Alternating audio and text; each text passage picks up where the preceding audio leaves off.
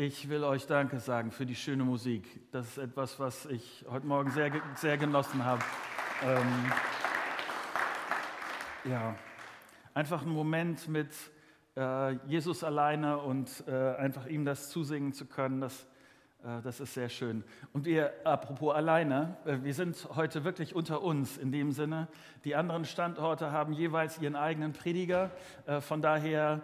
Ähm, wir hier heute und äh, du, wenn du mit uns mitschaust über den Stream, aber die anderen Standorte machen ihr eigenes Ding. Von daher äh, eine kurze Werbeeinheit sei mir gegönnt. Äh, ich will euch sagen, dass ab nächsten Sonntag eine vierteilige Predigtreihe stattfindet über ein Buch, das ich glaube, zu Recht oft so ein bisschen stiefmütterlich angefasst wird. Es geht um das Buch Hosea. Es ist ein, Buch, ein kleines Buch äh, im Alten Testament. Ähm, und ich habe tatsächlich in meinen Jahren als Pastor habe ich noch nie darüber gepredigt und ich weiß gar nicht warum, weil in der Beschäftigung mit diesem Buch, äh, das ist der Knaller. Also wenn ihr äh, die nächsten Wochen nicht dabei sein könnt, das nachhört, ihr verpasst wirklich was. Ähm, von daher äh, freue ich mich sehr darauf und ich hoffe, ihr, äh, also zum Beispiel eine Maßnahme wäre ja schon mal ein bisschen drin rumzulesen, ähm, dann habt ihr einen gewissen Vorsprung, aber sonst ähm, freut euch mit mir auf diese, äh, auf diese vier Predigten. Ich würde gerne noch mal mit uns beten und wenn das geht, dann steht doch mit mir auf.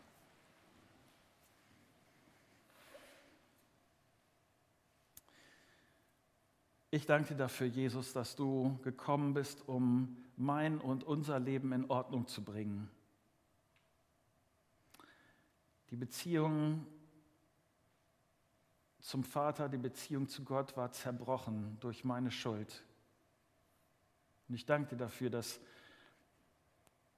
du der Sohn Gottes bist und dich aufgemacht hast, um die Brücke zu schlagen, damit es wieder ein Zurück gibt. Und Jesus, ich danke dir dafür, dass, dass du auferstanden bist und dass du, dass du lebst, dass du beim Vater bist, aber dass du wiederkommst. Und diese Perspektive, äh, Jesus, ich hoffe und ich bitte dich darum, dass ich da dein Wort gut erklären kann, dass das, was sich damit verbindet und wie das in unserem Leben praktisch aussehen soll, bitte dich darum, dass, dass uns das heute Morgen ein Stück klarer wird oder dass wir erinnert werden an das, was wir vielleicht schon, schon längst wussten, aber dass du jetzt zu uns redest, darum bitte ich dich. Amen. Setzt euch gerne wieder.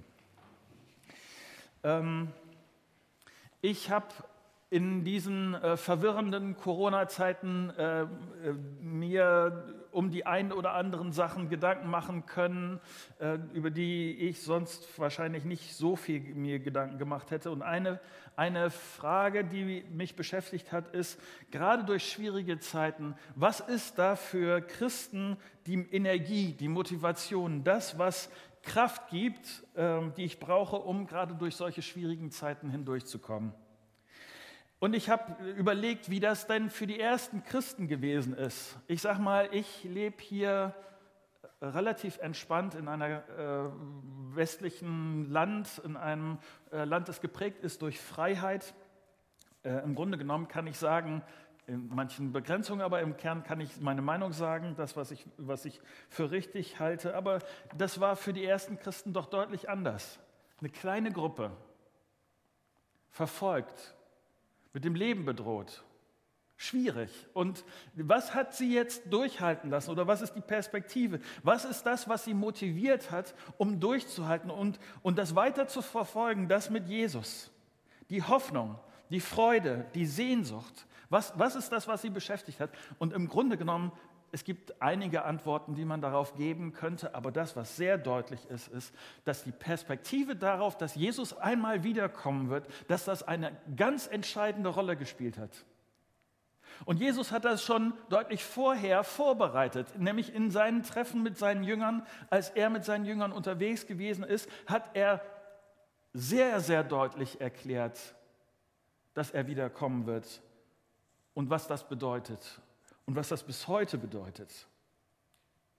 Ich möchte mit euch heute etwas tun, was ich in diesem Maß nicht so häufig tue, aber ich will mit euch relativ viel Text lesen. Weil ich glaube, dass das, was in der Bibel steht zu dieser ähm, Frage, was Jesus auch dazu gesagt hat, sehr deutlich ist. Äh, und deshalb möchte ich mit euch lesen und anfangen mit einem ersten Gedanken, nämlich, dass Jesus die Wachsamkeit oder die Aufmer unsere Aufmerksamkeit will auf diese Frage hin. Und das wird deutlich in Matthäus 25 ab Vers 1. Jesus erklärt dort Folgendes.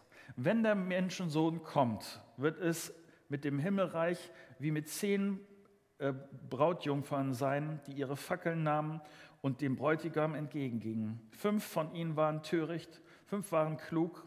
Die Törichten nahmen zwar ihre Fackeln mit, aber keinen Ölvorrat. Die Klugen dagegen hatten außer ihren Fackeln auch Gefäße mit Öl dabei. Als, sie sich nun die Ankunft, als sich nun die Ankunft des Bräutigams verzögerte, wurden sie alle müde und schliefen ein.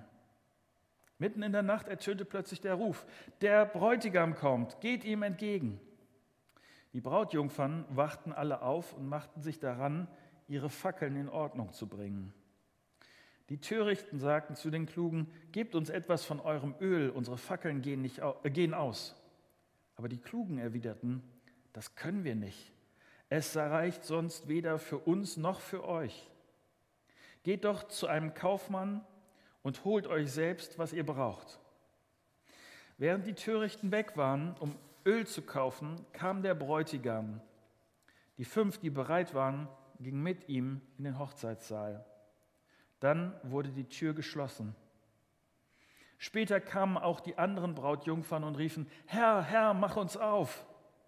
Doch der Bräutigam antwortete, ich kann euch nur das eine sagen, ich kenne euch nicht.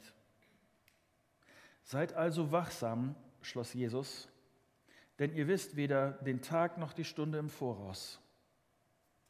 Ich will das kurz erklären, was Jesus hier beschreibt. Es geht um eine Geschichte, um eine Hochzeit und um diese Brautjungfern.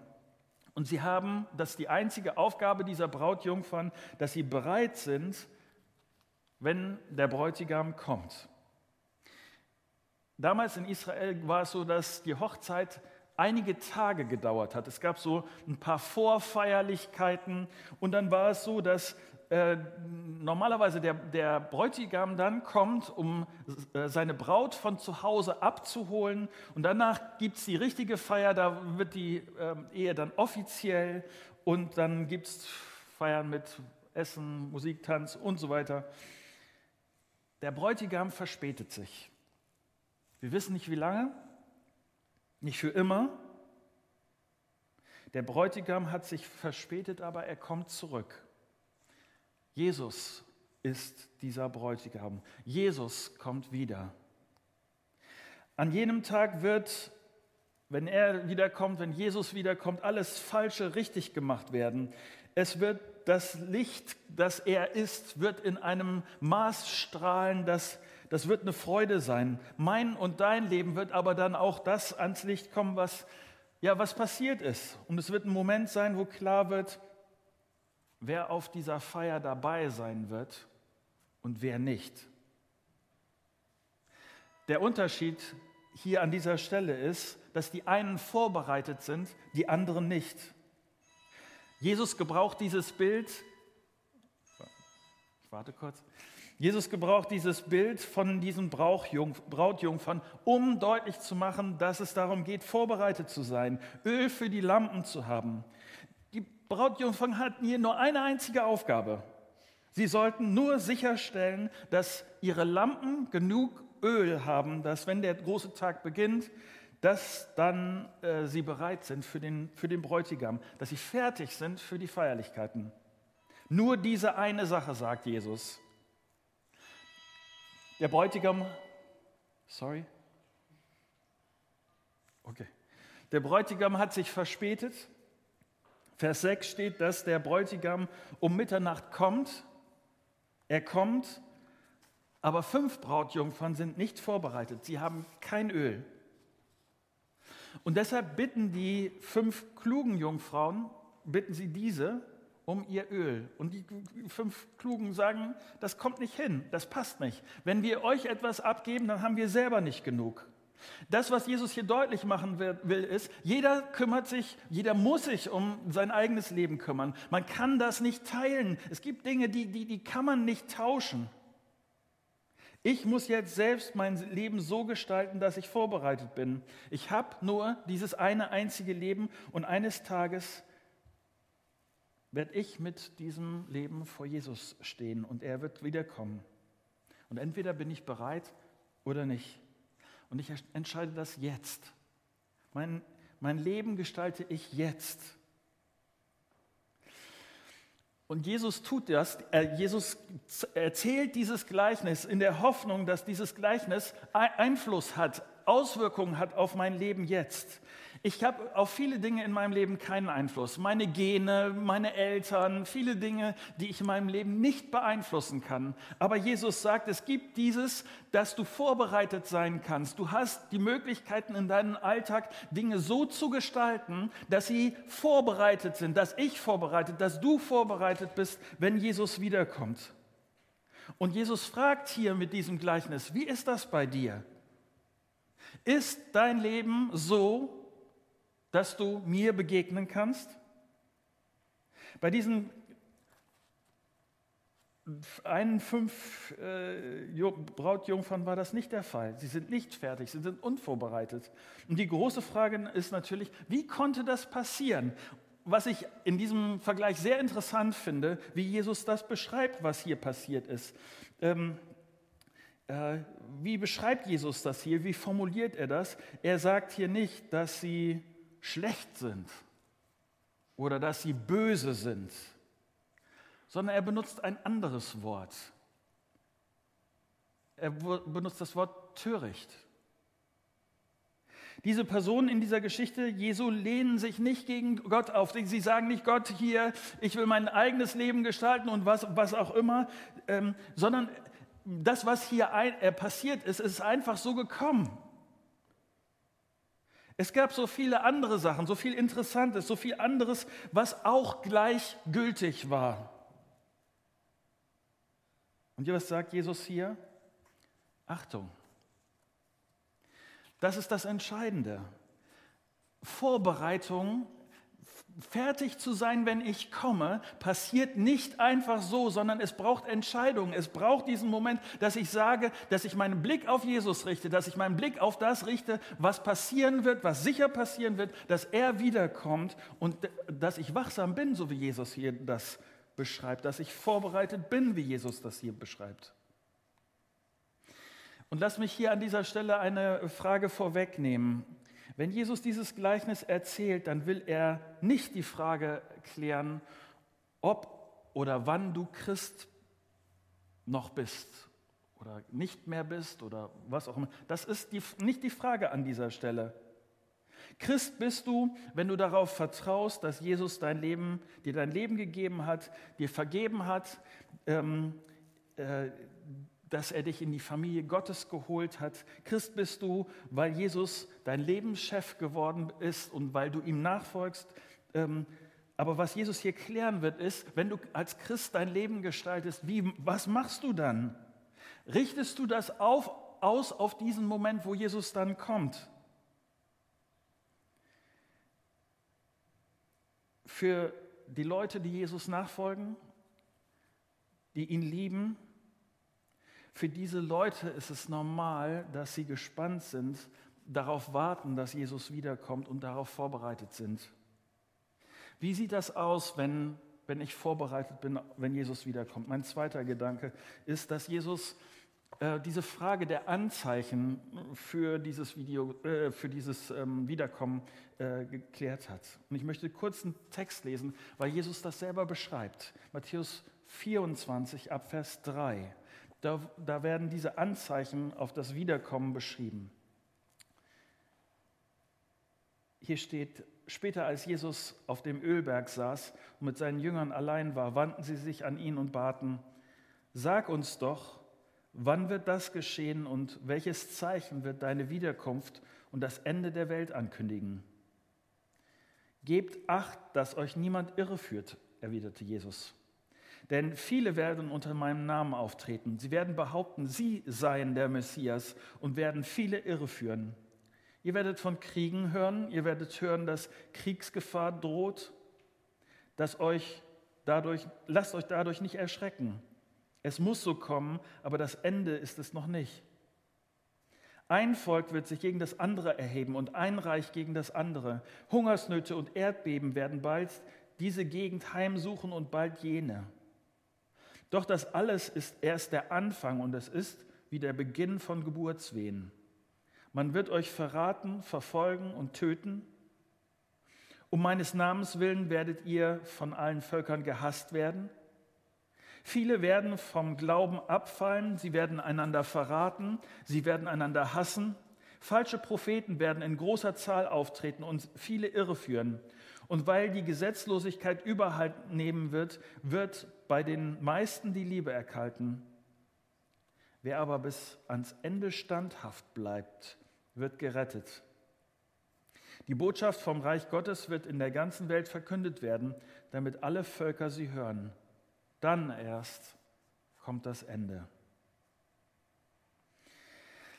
Wenn Jesus wiederkommt, äh, wird es schwierige Umstände geben. Also Jesus zeichnet hier, ich will mal sagen, zwei größere Bereiche auf, die Anzeichen sind dafür, äh, was passiert, äh, wenn er wiederkommt. Und was er zuerst beschreibt, sind komplizierte Sachen. Sagen wir, es wird zum einen geistliche Irrlichter geben.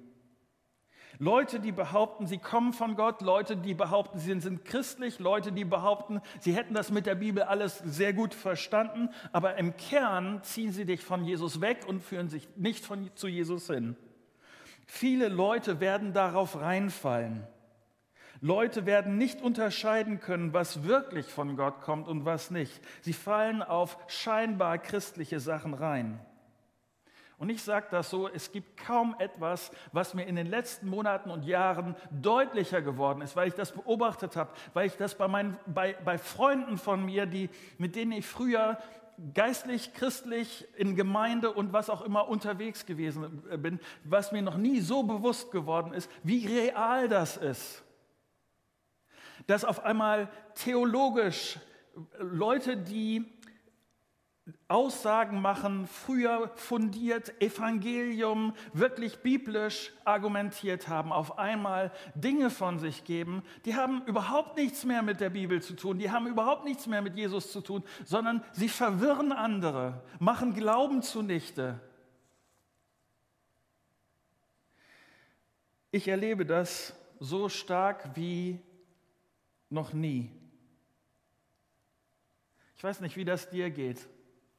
Manchmal ist es auch äh, ähm, schwierig, Sachen zu durchschauen und daraufhin wirklich ein fundiertes Urteil zu geben. Die einzige Lösung, die ich habe, ist, ich hoffe, du liest deine Bibel und zwar selber, äh, mit deinem eigenen Kopf und mit, äh, dass du das, das durchdenken kannst, weil sonst diese, Jesus meint das ernst in diesem Text. Wenn hier steht, dass viele darauf reinfallen werden, dann meint Jesus das so scheinchristlich, pseudochristlich. Und Jesus warnt hier, das Setting, und das ist etwas, was ich weiß nicht, ob wir uns das vorstellen können, aber wir, wir leben ja so unseren Glauben relativ entspannt. Aber Jesus sagt hier, ich verspreche dir nicht ein Mittelklasse-Leben, einen langen Urlaub, ein Einfamilienhaus. Ich verspreche nicht, dass du Erfolg im Leben haben wirst und dass alles Familie und so. Jesus sagt, das verspreche ich dir nicht. Sondern sei nicht überrascht, wenn dieses passieren wird. Man wird euch verraten und verfolgen und töten um meines Namens willen werdet ihr von allen Völkern gehasst werden. Sei vorbereitet, wenn das passiert.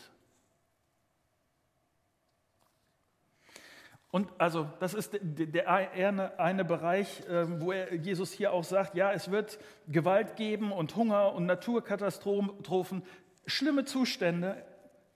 Ich weiß nicht, wie es dir geht, aber in den letzten Monaten kann ich ein bisschen besser verstehen, was was so, äh, so Katastrophen sein können, ähm, Krankheiten, Pandemie, das ist etwas, was uns jetzt viel deutlicher ist. Aber ich sage an dieser Stelle auch, diese Predigt hat nichts damit zu tun, dass, äh, dass wir gerade in dieser Pandemie stecken. Und äh, ich glaube auch nicht, dass diese Pandemie ein außergewöhnliches Zeichen dafür ist, dass, dass wir jetzt am Ende dieser Welt sind, dass, dass das alles äh, jetzt gleich um die Ecke, diese, diese Welt zu Ende gehen muss. Ich habe in der letzten Woche einen Prediger gehört, der behauptet, Corona sei äh, wie der dritte Weltkrieg und jetzt steht der, das Ende bevor und es ist alles maximal schlimm. Und wer sich ein bisschen mit Geschichte auskennt, der weiß, welche Katastrophen es bis jetzt schon gegeben hat in der Geschichte der Menschheit. Aber Jesus, und ich will das nicht wegwischen, Jesus sagt hier, diese Katastrophen werden kommen und es ist ein Anzeichen dafür, dass ich wiederkommen werde. Lasst euch daran erinnern. Und Jesus er hofft so sehr, dass das unsere Perspektive auf ihn, der wiederkommt, ausrichtet und dass uns das motiviert und dass uns das hoffnungsvoll macht. Jesus kommt wieder. Das ist der eine Bereich der, sagen wir, der Katastrophen. Und Jesus zeigt hier interessanterweise einen anderen Bereich auf. Äh, Jesus sagt nämlich dieses, ein paar Verse später nach dem Text, den wir eben gerade gelesen haben, in Matthäus 24, Vers 37 schreibt er, bei der Wiederkunft des Menschen wird es wie in den Tagen Noahs sein. Damals vor der großen Flut aßen und tranken die Menschen, sie heirateten und wurden verheiratet, bis zu dem Tag, an dem Noah in die Arche ging. Sie merkten nichts, interessant, sie merkten nichts, bis die Flut hereinbrach und sie alle wegraffte. So wird es auch bei der Wiederkunft des Menschensohns sein dass der eine Bereich ist dieser katastrophale äh, Teil, der ein Indiz dafür ist, dass Jesus wiederkommt. Der andere Teil ist so, so ein, wie bei den fünf äh, Jungfrauen, ähm, Brautjungfern hier, sie wurden überrascht, weil alles ist ganz entspannt gelaufen. Ein Anzeichen dafür, dass Jesus wiederkommt, ist nicht nur die Katastrophen, sondern ein äh, Anzeichen dafür ist, dass alles normal läuft. Normal ohne Gott normal gegen Gott. Ein Anzeichen dafür, dass Jesus wiederkommt, ist dieses, ähm, Leute werden furchtbar überrascht sein, dass Jesus auf einmal da ist, weil ihr Leben ist eigentlich ganz gut gelaufen und es ist alles entspannt gewesen. Viele merken nicht, dass die Zeit abläuft. Ich habe mich bei diesen Jungfrauen gefragt, wie das passiert ist, dass sie die Hochzeit verpassen. Ich weiß nicht, ob du schon mal eine Hochzeit verpasst hast. Aber ich glaube, dass, dass Jesus die, die Abstrusität dieser Situation sehr wohl absichtlich benutzt hat. Ich kann mich noch erinnern, wie ähm, unsere beiden Kinder sind jeweils, äh, äh, ähm, beide sind in, haben ein Auslandsjahr gehabt, sie sind dann eine ganze Zeit weg gewesen. Und ich ich hätte doch nie ihre Ankunft verpasst. Also das ist etwas, äh, das ist die, für mich die ultimative Freude. Ich habe die Tage, die Stunden runtergezählt, weil ich mich so auf diesen Moment gefreut habe. Aber wie ist das hier?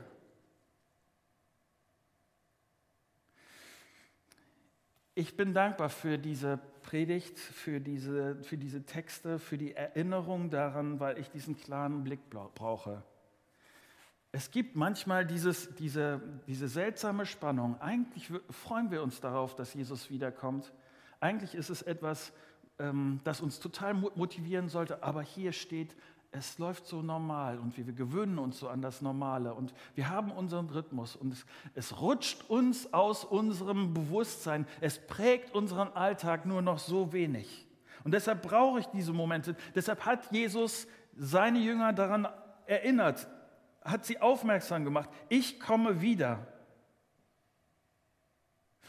Ich möchte äh, zum Schluss ein paar praktische Sachen sagen. Und ich bin auch wieder darüber äh, froh darüber, dass es nicht darum geht, dass ich euch was Praktisches sage, sondern dass die Bibel an dieser Stelle sehr, etwas sehr, sehr Praktisches sagt zu diesem Moment des Wiederkommens und zu dem Vorbereiten auf diesen Moment, wenn Jesus wiederkommt.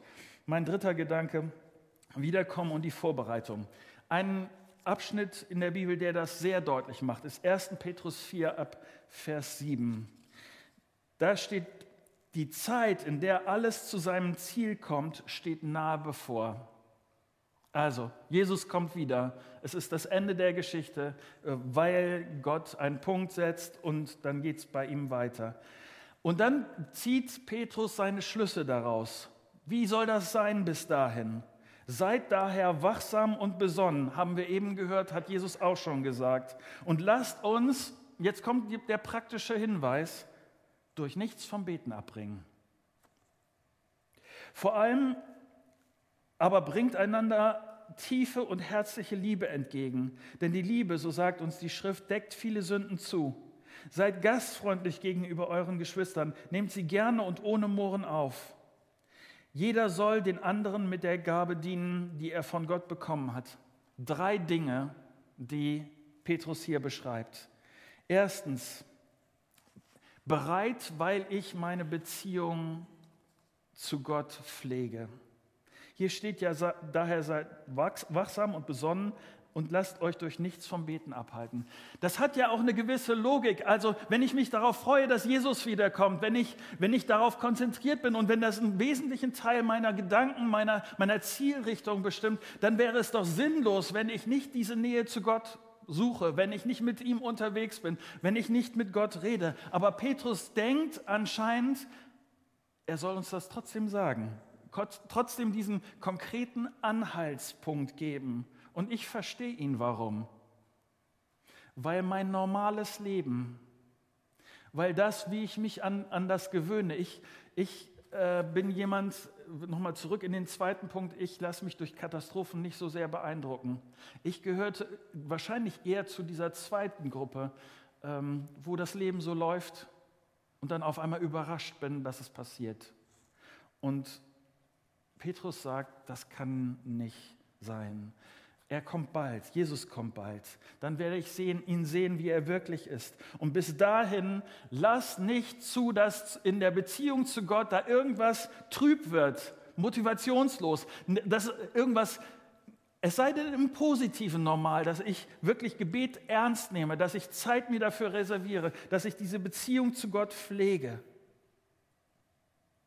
Das ist die Vorbereitung auf das Wiederkommen Jesu, so wie Gott sich das vorstellt.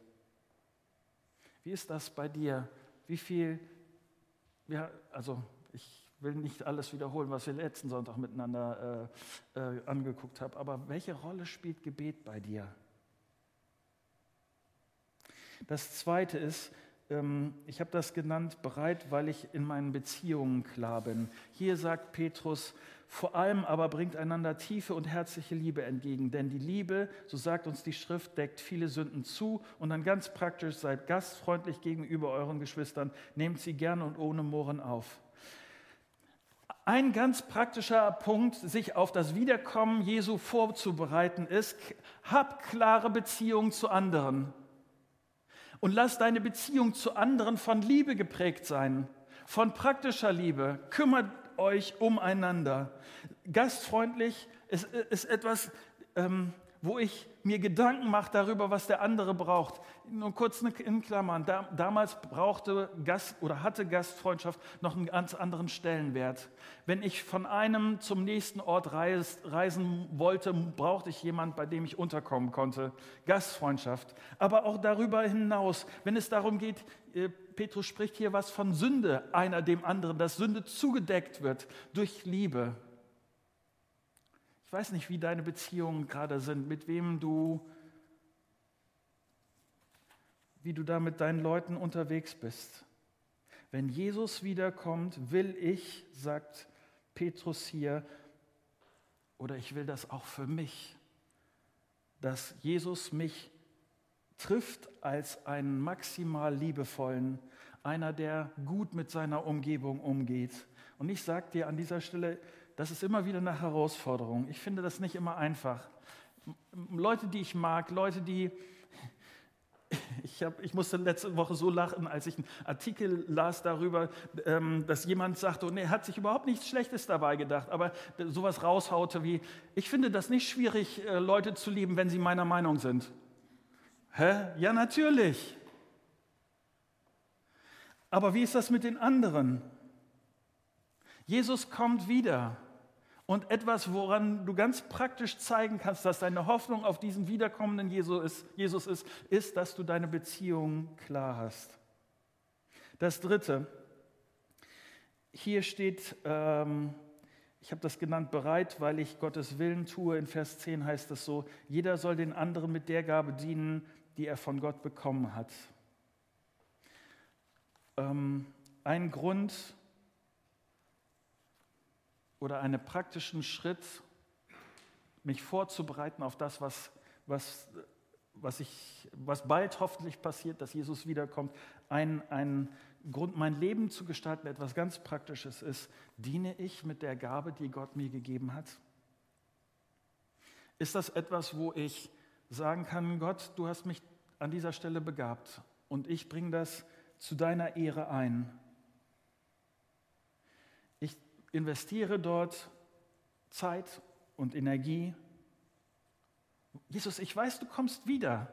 Und ich will, dass du mich vorbereitet findest. Und Jesus, wenn du sagst hier durch Petrus, dass darin besteht, dass vorbereitet sein, dass ich mich einbringe, dass ich mich für andere einsetze, dass die Begabung, die du Gott mir gegeben hast, dass sie für andere zum Wohl ist, dann mache ich das. Wo dienst du mit der Gabe, die du von Gott bekommen hast? Wenn ich jetzt weiß, dass Jesus wiederkommt, welchen Einfluss hat das darauf, wie du deine Begabung einsetzt? Vielleicht ist es dran für dich, was zu riskieren an dieser Stelle. Vielleicht ist es eine berufliche Sache, vielleicht geht es darum, Menschen auf Jesus anzusprechen, vielleicht geht es um Mitarbeit in der Gemeinde in einem bestimmten Bereich, vielleicht geht es darum, verbindlich überhaupt Teil der Gemeinde zu werden, vielleicht geht es nur um einen kleinen Schritt. Was ist für dich dran, wenn hier steht, Vorbereitung auf das Wiederkommen Jesu ist ich bringe mich ein, ich diene. Das ist eine Perspektive, ähm, das kann man an ganz unterschiedlichen, auch außerbiblischen äh, Sachen ganz deutlich lesen. Die ersten Christen, das war die starke Motivation. Jesus kommt wieder. Das ist etwas, was ihnen Hoffnung gegeben hat, was Antrieb war, was Freude war und was sie, wo sie gesagt haben, okay, vielleicht riskiere ich noch mal ein bisschen mehr oder vielleicht bedeutet das wirklich hinzugehen und meine Beziehung zu klären und Entschuldigung zu sagen, weil ich will, dass Jesus, wenn er wiederkommt, dass er sieht, dass ich in geklärten Verhältnissen lebe. Wie wachsam bist du oder wie überraschend, wenn Jesus in 30 Minuten wiederkommt? Wie schockierend wären das für dich? Wie ist dein Leben an dieser Stelle? Und äh, nicht, dass du mich falsch verstehst. Es gibt manchmal so den Ansatz von, oh, das, das bedroht mich, ich kriege jetzt Angst. Genau das Gegenteil ist die Hoffnung, dass du dich darauf freust, dass du sagst, 30 Minuten, super. Jesus kommt wieder. Mein Herr und mein Gott, mein Retter. Und ich darf ihm begegnen, dass das dein Antrieb ist.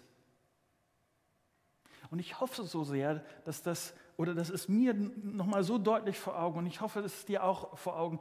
Das ist, das ist mein Antrieb, bei dem, wie ich denken will. Das, was, das soll mich prägen, dass bei Entscheidungen, wie ich mit Leuten rede, ähm, wie ich meine Energie einteile, wie ich mein Geld investiere, all das. Jesus kommt wieder. Soweit.